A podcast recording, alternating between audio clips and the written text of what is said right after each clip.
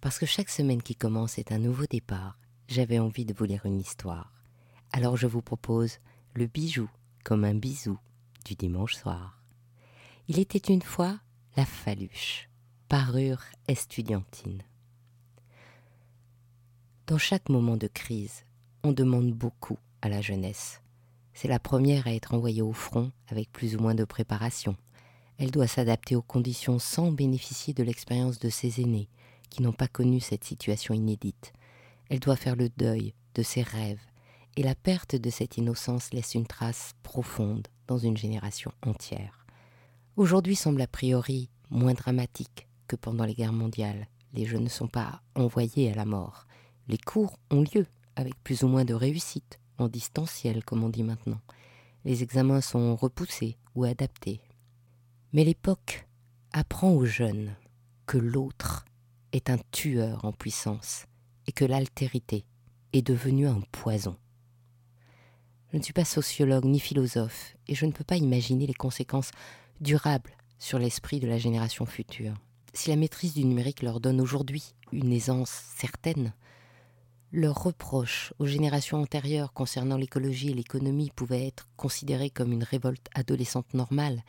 Elle se double maintenant d'une méfiance et même d'un rejet de l'autre, pour le moins inquiétant.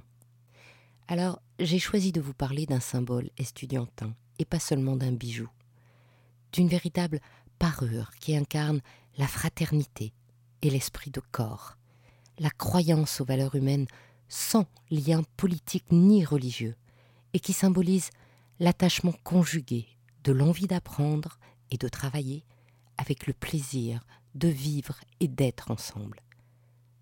Voici donc la faluche estudiantine. C'est une parure, car c'est à la fois un ornement vestimentaire, une expression artistique et un élément de droit. Sa signification vient de l'histoire. Ces symboles décrivent l'étudiant et leur organisation sur cette parure obéit à des règles précises, décryptables et lisibles par tous les faluchards. Tout d'abord, une précision. La faluche n'est pas un béret le béret est associé soit au français, soit l'élégance impertinente de la parisienne et trouve son origine ascertainée en Béarn en 1835. La faluche, elle, est ramenée de Bologne par les étudiants français le 25 juin 1888. Mais d'abord, je vais faire un petit détour par les couvre-chefs, symboles de l'érudition. Au Moyen Âge, les premières universités étaient dédiées à la théologie, la médecine et au droit. Comme elles étaient régies par le clergé, les moines professeurs comme les étudiants portaient une robe académique, une sorte de toge à capuche. Cette capaclosa est introduite aux États-Unis par les premiers colons issus d'Oxford et de Cambridge et a donné lieu au costume académique que les étudiants arborent aujourd'hui lors de leur diplôme. Le chapeau carré, appelé mortier, aurait été rapporté par les étudiants revenant de Florence pendant la période Médicis, ou bien ce serait une évolution du pileus, un genre de béret en feutre avec au centre un petit bouton carré porté par les frères laïcs de 1311. Revenons en France, précisément à la fin du Second Empire. Napoléon III est tout à la fois le dernier monarque et le premier président élu au suffrage universel. Il hérite d'un rejet des valeurs aristocratiques et d'un désenchantement des idéaux républicains de la première heure. Il veut moderniser et restaurer la puissance française dans le monde. Alors, il sent bien qu'il faut donner à tous des valeurs communes, ce qu'il fera par l'instruction. On lui doit pêle-mêle l'enseignement secondaire des filles, l'histoire et la géographie en primaire, la philosophie, les langues vivantes, les arts, le sport dans le secondaire. C'est lui qui nous a inculqué nos ancêtres les Gaulois et Vercingétorix comme figure de la résistance et de la débrouille à la française. Cette réorganisation de l'enseignement va favoriser la renaissance des associations d'étudiants dont les premières sont fondées en 1876 à Nancy et 1878 à Lille. En 1884, le journal Le Cri du Peuple publie un article déclarant que l'étudiant ne s'affirme guère que par une indécence de babouin greffée sur une bêtise de rhinocéros. Les étudiants commencent par une réaction musclée, et puis, à l'initiative d'étudiants de médecine et de sciences, ils vont créer l'Association générale des étudiants en profitant des dispositions de la nouvelle loi qui réglemente le syndicalisme. En abrégé, cette association se nomme simplement A. Et le slogan de son journal est Là, le premier journal par ordre alphabétique. Bientôt, toutes les villes estudiantines sont dotées de leur association et les relations internationales s'initient. Le 12 juin 1888, les étudiants parisiens sont invités à fêter les 800 ans de l'Alma Mater Studiorum, l'Université de Bologne, pour le Congrès national et international des étudiants universitaires. Mandaté par là et le président, Sadi Carnot, six étudiants, Chaumeton, Champdebois, Stauber, Bernard, Franck et Demolon se présentent en costume de ville sombre, égayé d'une cocarde à la boutonnière et d'un ruban en sautoir aux couleurs de la ville de Paris. Les défilés des étudiants de tout pays forment un ensemble bigarré de costumes et de coiffures, tunas des Espagnols, peiné et calottes des Belges, képis des Suisses. Ces vêtements et couvre-chefs se réfèrent à des ordres. Les Italiens fondent la Goliarda et portent la Faluca. Alors, les Français décident de fonder l'ordre de la Faluche et porteront donc la Faluche qu'ils ramènent le 25 juin 1888 à Paris. Elle déchire, dirons-nous, aujourd'hui au quartier latin, et est adoptée par l'ensemble des étudiants de France lors des fêtes du sixième centenaire de l'Université de Montpellier du 22 au 25 mai 1890. À partir de ce moment, la faluche devient bien plus qu'un couvre-chef. C'est une véritable parure qui, comme tout bijou, transmet une charge symbolique unique. En effet, si la faluche est le symbole de l'étudiant, et si les faluchards se mobilisent lors des événements associatifs étudiants, l'ordre de la faluche est différent et s'en détache en étant apolitique et religieux. En 1932, ce sont des faluchards qui créent un établissement charitable de distribution de soupe populaire pour les chômeurs de la crise de 29. Le 11 novembre 1940, la première manifestation publique contre l'occupant est le fait de faluchards qui veulent rendre hommage aux soldats inconnus à l'Arc de Triomphe. Les Allemands ouvrent le feu. Et puis ils interdiront le port de la faluche. Une plaque commémorative sur les murs de l'actuelle ambassade du Qatar aux Champs-Élysées rappelle encore ce souvenir. Mais 68 doit affaiblir le rayonnement de l'ordre de la Faluche car sa neutralité politique est jugée suspecte et son ordre est considéré comme rétrograde. En 1988 a lieu le congrès des 100 ans de la Faluche à Reims et depuis, un congrès anniversaire a lieu tous les ans dans une ville différente. Aujourd'hui, l'ordre de la Faluche est une des trois plus anciennes traditions étudiantes de France, avec les gazards de l'école des arts et métiers et les fanfares des beaux-arts. Entrons maintenant dans le secret de la Faluche. C'est une parure signifiante et qui se lit comme un code secret.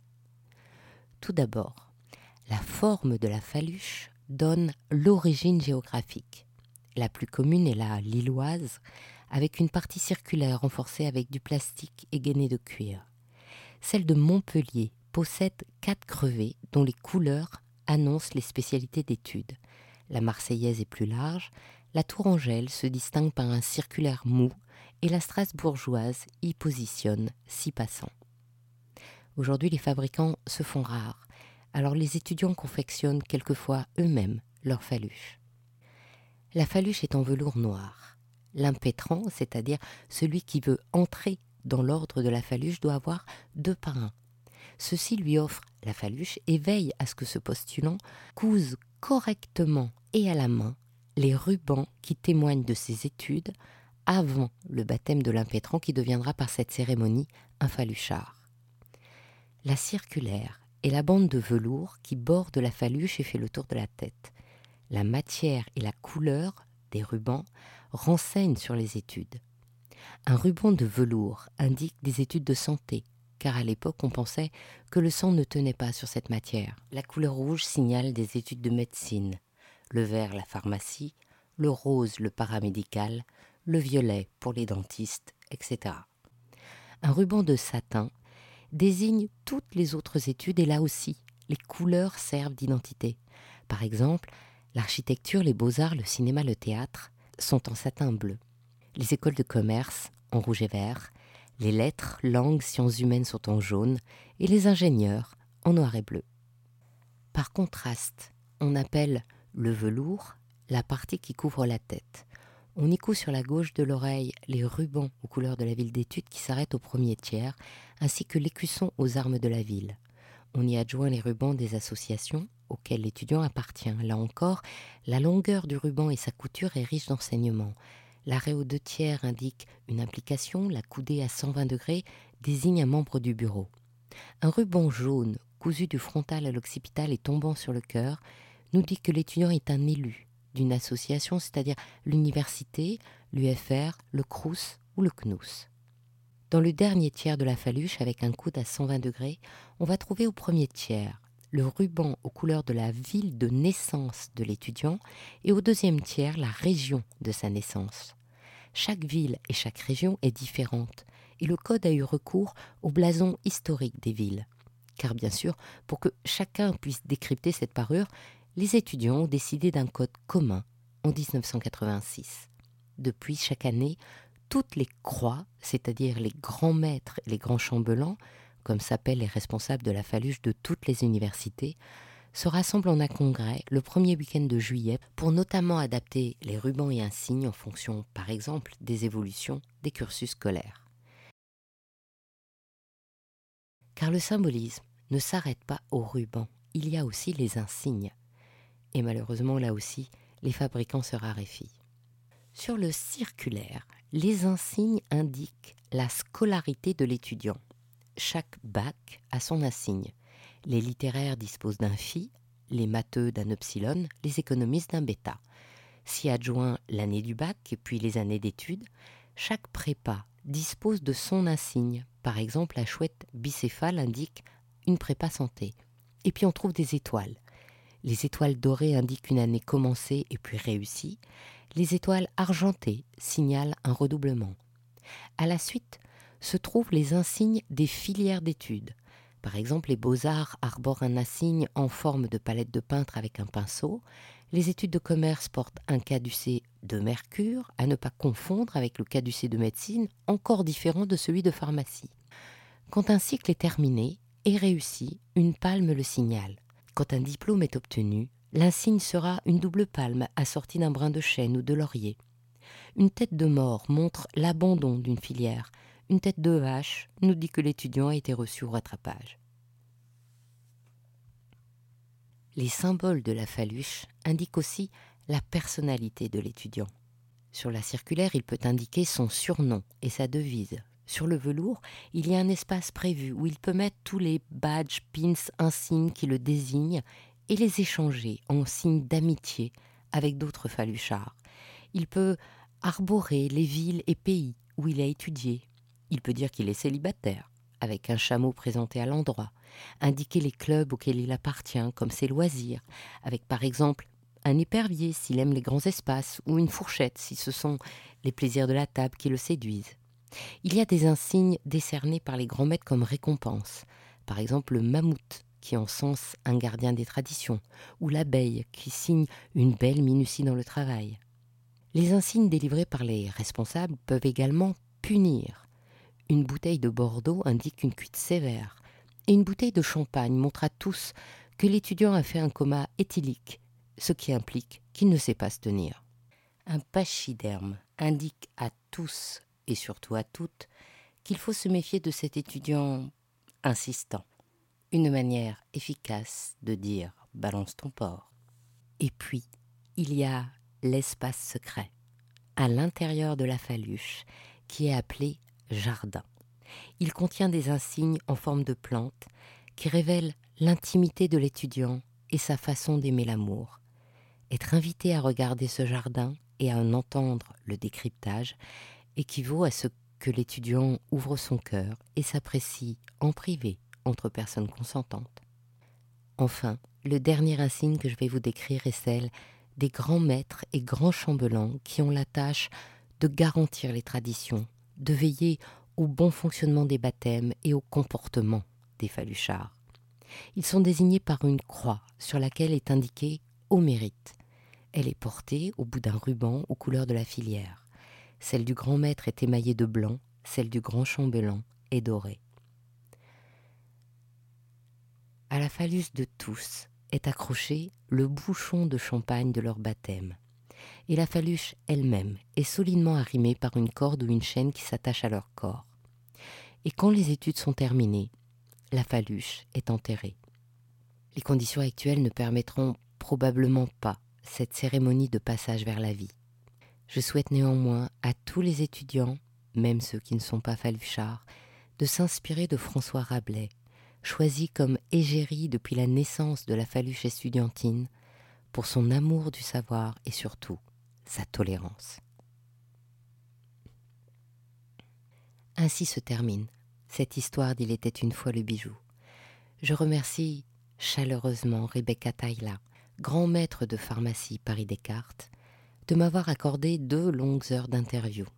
Et je lui souhaite bon vent, comme on dit aux marins qui se lancent dans de nouvelles aventures, car comme elle termine brillamment son cursus, elle va donc transmettre sa croix et enterrer sa phaluche. Et surtout, je lui souhaite bon courage, car elle va aussi se trouver en première ligne dans cette nouvelle flambée épidémique. Mes pensées vont à tous les jeunes, mais je me permets une dédicace spéciale à tous ceux des professions médicales et en particulier, si vous le permettez, à mon fils aîné, grand alcoolier de pharmacie Paris Descartes. Comme vous l'avez remarqué, puisque vous venez de m'écouter, le podcast Le bijou comme un bisou a un nouveau fil RSS. Alors si vous l'aimez, abonnez-vous et partagez-le autour de vous pour que tous ceux qui n'ont pas réalisé qu'il émettait sur un réseau différent du podcast Il était une fois le bijou puissent le retrouver.